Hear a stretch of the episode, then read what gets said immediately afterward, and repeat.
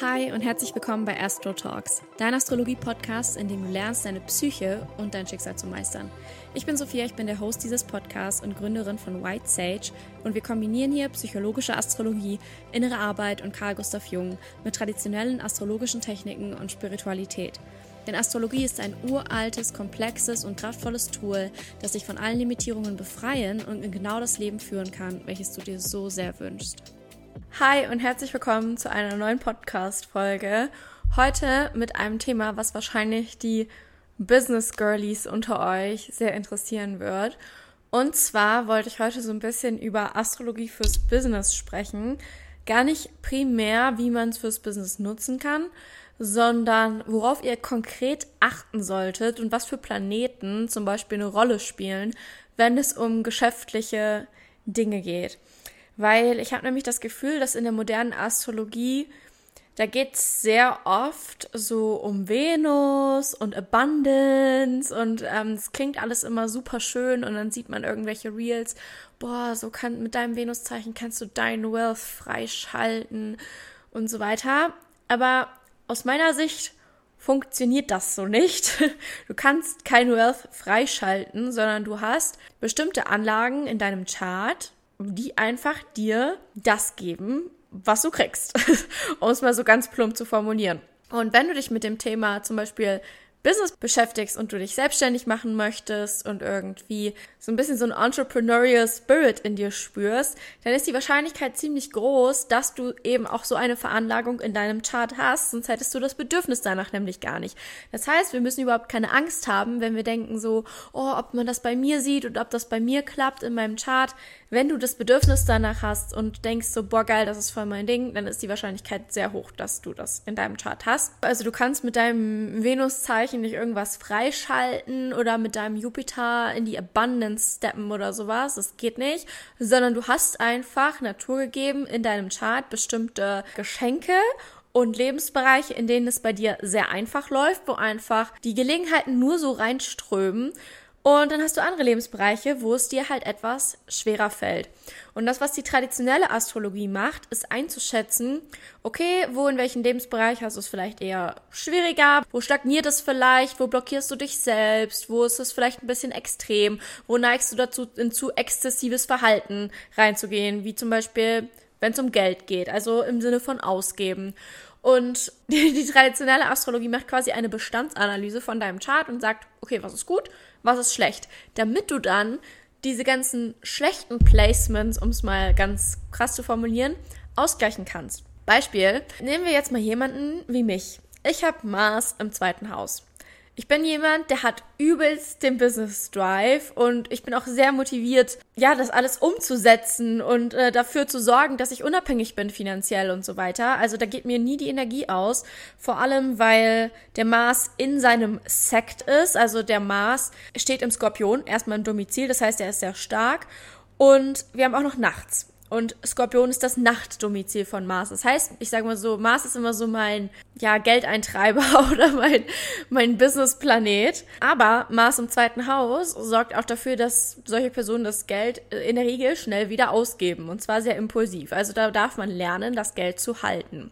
Wenn ich jetzt aber einen Saturn als Herrscher über das zweite Haus hätte und dieser Saturn wäre auch noch irgendwie total eingesperrt und überhaupt nicht frei und hat nicht irgendwo mal ein Sextilchen zu Uranus oder so, was da hilft, sondern der Saturn steht vielleicht auch noch in einem fixen Zeichen oder so, also ist sehr, sehr statisch, dann wäre die Wahrscheinlichkeit sehr hoch, dass ich ein Mensch wäre, der einerseits entweder, wenn es zum Beispiel ein Nachtchart ist, sehr viel Mangel erfährt, was Geld angeht, also auch wirklich so ein krasses inneres Mangelgefühl von, es ist nicht genug da und dass das auch ja meine Lebenserfahrung einfach durch und durch prägt, dieses Gefühl. Und andererseits wäre ich aber jemand, der auch extrem auf die kleinen Centstücke guckt, also jemand, der eher Geld zurücklegt, der eher sicherheitsorientiert ist, der auch Probleme damit hat, Geld auszugeben. Wie gesagt, es gibt sehr viele Dinge, die damit reinspielen in einem Chart, aber das wäre zum Beispiel ein Indiz. Und was man dann machen kann, wenn man weiß, okay, mein zweites Haus zum Beispiel, was ja so mein Portemonnaie oder Geldbeutel ist, da ist alles sehr grau und trocken und da ist nicht so viel Bewegung, dann darf ich bewusst meinen freien Willen dafür nutzen, um da wieder mehr Fluss reinzukriegen. Also zusammengefasst, die traditionelle Astrologie analysiert eigentlich deine Veranlagung, sagt, okay, naturgemäß, zum Beispiel bei mir, ich nehme jetzt mal wieder mich als Beispiel und expose mich hier mal komplett. Der Mars ist nicht nur der Herrscher über mein zweites Haus, der in seinem Domizil steht, weswegen er sehr stark ist und sozusagen immer bereit ist, Geld zu verdienen. Dafür habe ich quasi immer Energie. Aber er ist auch der Herrscher über mein siebtes Haus. Und an sich ist es da auch gut, weil Mars im Domizil, der ist stark, sehr energetische Beziehung, aber der Mars steht in sogenannter Aversion zum siebten Haus weil der Mars steht bei mir im zweiten Haus und das zweite und das siebte Haus, die können sich nicht sehen. Das heißt, es kann oft passieren, dass ich meine Beziehung so ein bisschen vernachlässige oder sie nicht sehe, weil ich zu sehr aufs Geld verdienen und so weiter orientiert bin. Das heißt, da darf ich wissen, okay, mein Chart in der Veranlagung ist vielleicht so, dass ich gar nicht so sehr darauf achte, weil ich dazu tendiere, mich auf andere Dinge zu fokussieren. Aber ich möchte natürlich eine glückliche Beziehung haben und kann mich dann mit meinem freien Willen, weil ich sozusagen meinen Ausgangspunkt Chart kenne, darauf konzentrieren, bewusst auch Energie in die anderen Bereiche zu stecken. Ihr habt quasi bestimmte Veranlagungen in eurem Chart, die euch zeigen, wo struggelt ihr und wo habt ihr es super, super easy und wo ist es vielleicht ein bisschen was von beidem und worauf müsst ihr achten. So wie so eine Bestandsanalyse. Und ein paar Dinge, die ihr euch da angucken könnt, wenn es generell so um Business-Krams geht, ist einmal klar das zweite Haus, weil das zweite Haus ist eure Absicherung, das ist so euer Safe. Auch das zehnte Haus, aber das geht eher so um Status und Karriere, also da geht es eher so darum, was für Chancen bekommst du von der Welt gesehen zu werden und gar nicht so sehr um das finanzielle und monetäre. Grundsätzlich wirken sich gute Zehnthaus-Placements immer gut aufs zweite Haus auch aus, weil das zehnte Haus in einem Trigon zum zweiten Haus steht. Aber grundsätzlich ist das zehnte Haus eher so mit Anerkennung mit Sichtbarkeit und so weiter assoziiert als mit Geld. Und klar, das elfte Haus ist das Einkommen von deinem Beruf. Das sind so die Hauptlebensbereiche, aber wenn es so richtig um Cash, Cash geht, dann ähm, das sozusagen auf deinem Konto ist, dann würde ich mir das zweite Haus angucken. Und es gibt so ein paar moderne Astrologen, die jetzt auch immer wieder sagen, oh, ihr müsst euch unbedingt Venus angucken. I strongly disagree. Wenn ihr jetzt Venus im zweiten Haus habt, das ist was anderes. Aber Venus ist der Planet, der für euch da ist, wenn ihr das Geld verdient habt. Venus ist diejenige, die den erarbeiteten Reichtum genießt und enjoyt. Mit Luxuserfahrungen und Indulgence und einfach diese guten Dinge des Lebens genießen. Das ist Venus. Was Venus ganz sicher nicht macht, ist rausgehen und Geld verdienen. Venus möchte gerne ein angenehmes Leben haben. Venus hat nicht diesen Ehrgeiz. Venus will einfach, dass es ihr gut geht. Und deswegen ist für mich Venus auch absolut kein Businessplanet. Ich will jetzt nicht sagen gar keiner, weil klar, Venus wird auch mit sowas assoziiert wie schönen Dingen und Luxus und Glück und so weiter. Aber primär war der Reichtumsplanet früher Jupiter. Also von Gold und Reichtum und riesengroßen Schlössern. Jupiter beherrscht einfach alles, was groß ist, was in Fülle und niemals genug da ist. Also es gibt immer mehr und mehr und mehr, wo Jupiter ist. Deswegen würde ich mir auf jeden Fall immer euren Jupiter im Chart angucken. Viel eher als Venus. Und ein Planet, der sehr häufig übersehen wird, und da frage ich mich doch warum, ist Merkur. Merkur ist der Gott des Handels und des Geschäfts. Merkur ist viel wichtiger fürs Business als Venus, weil Merkur ist letztendlich derjenige, der euch Geld bringt. Hermes war ja der Götterbote und Hermes ist auf die Welt gekommen und hat erstmal eine Herde Schafe versteckt und hat dann hinterher diese Schafsherde mit Apollo getradet sozusagen gegen eine Leier. Und er war auch der Gott des Diebstahls und so ein bisschen der Trickster, der auch andere mal gerne hops genommen und verarscht hat und dann mal hinten in die Tasche gegriffen und ausgetrickst. Also auch, ist auch der Gott der Diebe. Aber er ist halt primär auch der Gott des Handels und der Kaufleute. Und wenn wir uns mal überlegen, in der modernen Astrologie steht Merkur für was? Für Kommunikation. Und was machen wir, wenn wir verkaufen? Oder was macht ein guter Verkäufer? Er kommuniziert gut. Und das ist wirklich das A und O, wenn es darum geht, ein Business zu führen, ist, dass du in der Lage bist, deine Dienstleistung oder dein Angebot, was auch immer du verkaufst, auf eine positive Art und Weise zu kommunizieren, wo du hinterstehst mit Integrität, dass bei dem anderen auch genau das ankommt, was du bietest. Also Merkur im Skorpion zum Beispiel wäre da gerne gewollt, ähm, mal hier die eine oder andere Manipulationstaktik anzuwenden, um den anderen dazu zu bringen, eine bestimmte Entscheidung zu treffen. Ein Beispiel dafür ist zum Beispiel, es gibt einen YouTuber, der heißt Dan Locke. Und das ist so ein Verkaufstrainer und der hat Merkur im Skorpion, ich glaube sogar am MC Und klar, der beschäftigt sich halt damit, was Sprache für einen Einfluss hat und wie du andere Menschen mit deiner Sprache beeinflussen kannst und steuern. Halt Merkur im Skorpion. Aber ein gesunder Merkur, mit dem kommunizierst du auf eine Art beim Verkaufen, die weder dem anderen seine Fähigkeit, die Entscheidung selbst zu treffen, abspricht, noch irgendwie gegen dich selbst geht. Also das ist einfach eine saubere Kommunikation. Hey, das kann ich dir bieten, das bekommst du.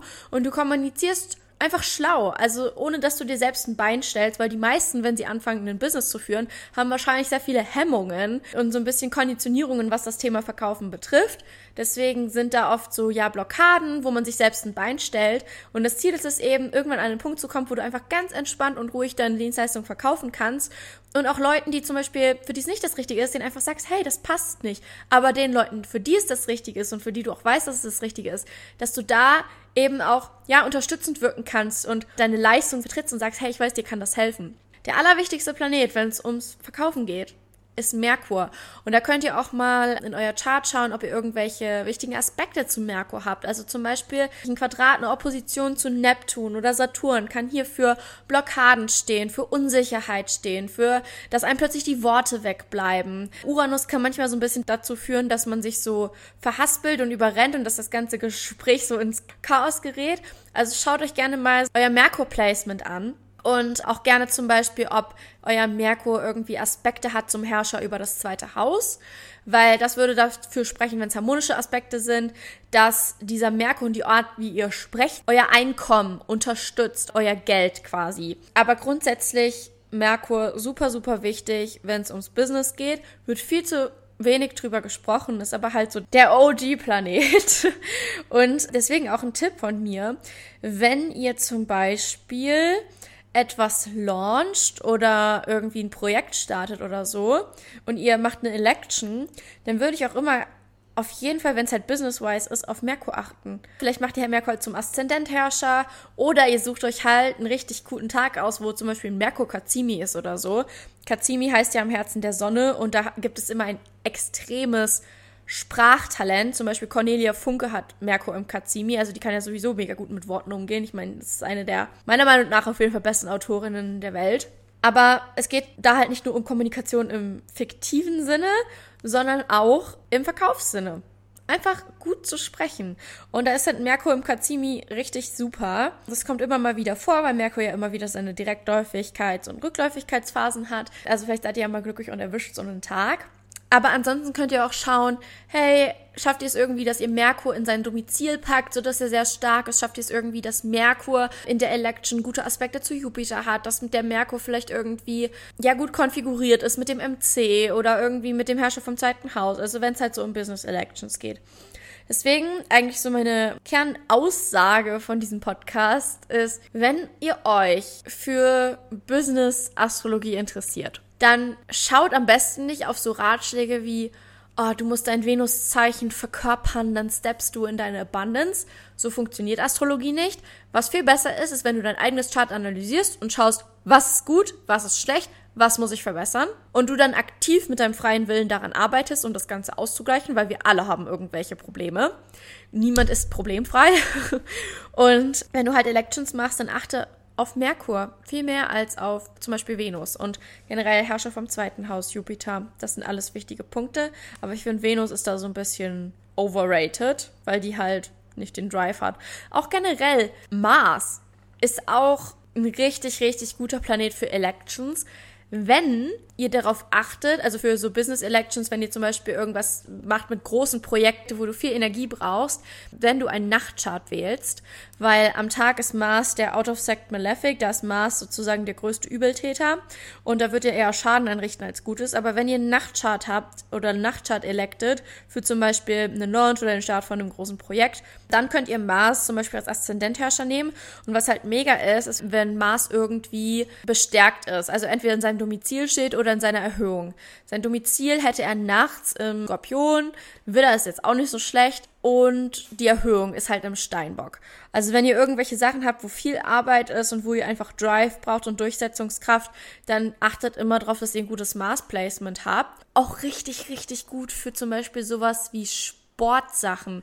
Also wenn ihr irgendwelche Sportevents electen wollt oder angenommen, ihr würdet einen Fußballverein starten, dann wäre ein Merkur im Steinbock sowas von super, weil ihr einfach immer Energie haben werdet, weil da immer was los sein wird in dem Verein, weil da immer die Leute einen Drive haben, was zu erreichen und diesen Ehrgeiz. Klar, Maß halt im Steinbock in der Erhöhung. Jetzt bin ich wieder so ein bisschen in Elections abgedriftet, aber grundsätzlich ist es so, dass je nachdem, was ihr für eine Intention habt, was für ein Business ihr gründen wollt und so weiter, ist es halt gut, bestimmte Placements zu haben. Wenn ihr zum Beispiel ein Kunstbusiness gründet, dann würde ich viel eher auf gute Venus- und Neptun-Aspekte achten, als wenn ihr halt, wie gesagt, einen Sportverein gründet. Das heißt, jede Election ist auch immer so ein bisschen an den Charakter des Vorhabens angelehnt und da fließen ja sowieso viele Dinge ein. Also man muss einfach schauen, dass das Vorhaben an sich finanziell sich lohnt und so weiter und dass man das alles so im Tat platziert, dass das alles Sinn macht. Aber gleichzeitig soll es halt auch so den Spirit des Vorhabens unterstützen. Deswegen ist es auch immer eine Sache auf die ich achte. Und ja, das war hier, glaube ich, ein bisschen durcheinander. Ich hatte hier überhaupt keine Notizen, überhaupt kein Skript und habe hier einfach nur wirr drauf losgelabert. Aber ich hoffe, ihr konntet ein bisschen was mitnehmen. Wenn ihr eine Sache mitnehmt, dann auf jeden Fall unterschätzt Merkur nicht, wenn es um Business-Sachen geht und electet lieber Sachen und arbeitet mit euren Veranlagungen, anstatt euch irgendwie so ein bisschen, ja, in dieses, oh, aktiviere deine, deine Dingsenergie. Ihr könnt nichts aktivieren. So in dem Sinne. Übrigens noch eine kleine Mitteilung. Und zwar habt ihr vielleicht mitbekommen, dass ich mein Reading-Angebot bis auf weiteres eingestellt habe. Das hat was damit zu tun, dass ich mein 1 zu 1 Angebot etwas umgestalten möchte. Ich möchte einerseits gerne die Preise erhöhen und andererseits hätte ich halt mehr Bock, mit Leuten zusammenzuarbeiten über einen längeren Zeitraum, als immer wieder ein neues Reading zu machen. Grundsätzlich werden die Readings nicht komplett verschwinden, aber ich werde mir da irgendwas anderes überlegen, weil ich es einfach schön finde, mit einer Person so richtig tief zu gehen und dann wirklich eine Transformation zu bewirken, als immer wieder sozusagen von vorne anzufangen. Deswegen überarbeite ich da gerade das Angebot.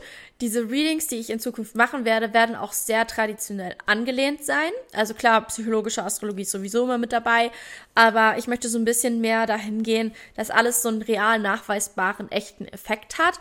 Und ich liebe das Thema Business halt sowieso. Ich meine, ich habe ein Steinbock Stellium und Venus und Mars im Skorpion im zweiten Haus. Also ich liebe sowas einfach, irgendwas aufzubauen. Und deswegen möchte ich auch gerne mehr mit Menschen arbeiten, die gemeinsam mit Astrologie an ihrem Business arbeiten wollen und es irgendwie stärken, sich selbst stärken, persönlich wachsen wollen und gleichzeitig aber halt diese ganzen traditionellen Techniken nutzen. Deswegen, es gibt eine Warteliste für eins zu eins Zusammenarbeiten mit mir.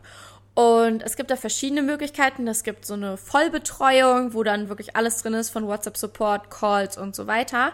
Aber ich bin auch gerade dabei, ein paar Abo-Angebote auszuarbeiten, wo man quasi so einen Monthly Check-in hat und wie so eine Art monatliche Prognose fürs Business bekommt. Und dann trifft man sich jeden Monat, reflektiert über den letzten Monat, schaut in den nächsten Monat und kann dann ja über einen Zeitraum von mehreren Monaten zum Beispiel dann dran arbeiten oder ja was elekten, gute Zeitpunkte aussuchen und so weiter. Und da habe ich richtig, richtig Bock drauf. Was mir aber da ganz wichtig ist, ich möchte in dieser Form nur mit Menschen zusammenarbeiten, wo es so richtig Klick macht. Also wo ich das Gefühl habe, okay, das passt einfach, da macht mir die Zusammenarbeit Spaß, da bin ich auch total motiviert. Deswegen wird nicht jeder, der sich auf diese Warteliste setzt, den Access dazu bekommen, weil ich mich halt dazu entschieden habe, lieber langfristig mit wenigen Personen zu arbeiten, als kurzfristig mit ganz vielen. Aber ihr seid natürlich herzlich eingeladen, euch auf die Warteliste für 1 zu 1 Zusammenarbeiten zu setzen. Ihr könnt mir da einfach per Instagram schreiben und dann schicke ich euch den Infoguide und ihr bekommt dann Benachrichtigungen von mir, ob ich euch eben mit reinnehme oder nicht. Das soll tatsächlich gar nicht so entitled klingen oder irgendwie so, als wäre das so mega restricted. Aber ich habe halt einfach für mich so momentan herausgefunden, dass ich so lieber arbeiten möchte. Deswegen werde ich das einfach mal tun, weil ich dachte mir auch so, okay, Generator folgt deiner Freude. Und es kann sein, dass sich das auch irgendwann wieder ändert. Aber für jetzt fühlt sich das richtig gut an. Deswegen, wenn ihr Bock habt, an eurem Business zu arbeiten mithilfe von Astrologie und halt auch über einen längeren Zeitraum, dann meldet euch gerne bei mir und wir schauen mal, was so in der nächsten Podcast-Folge drankommt. Das war hier jetzt doch ziemlich spontan. Und ich wünsche euch einen ganz tollen Start in die Woche. Tschüss!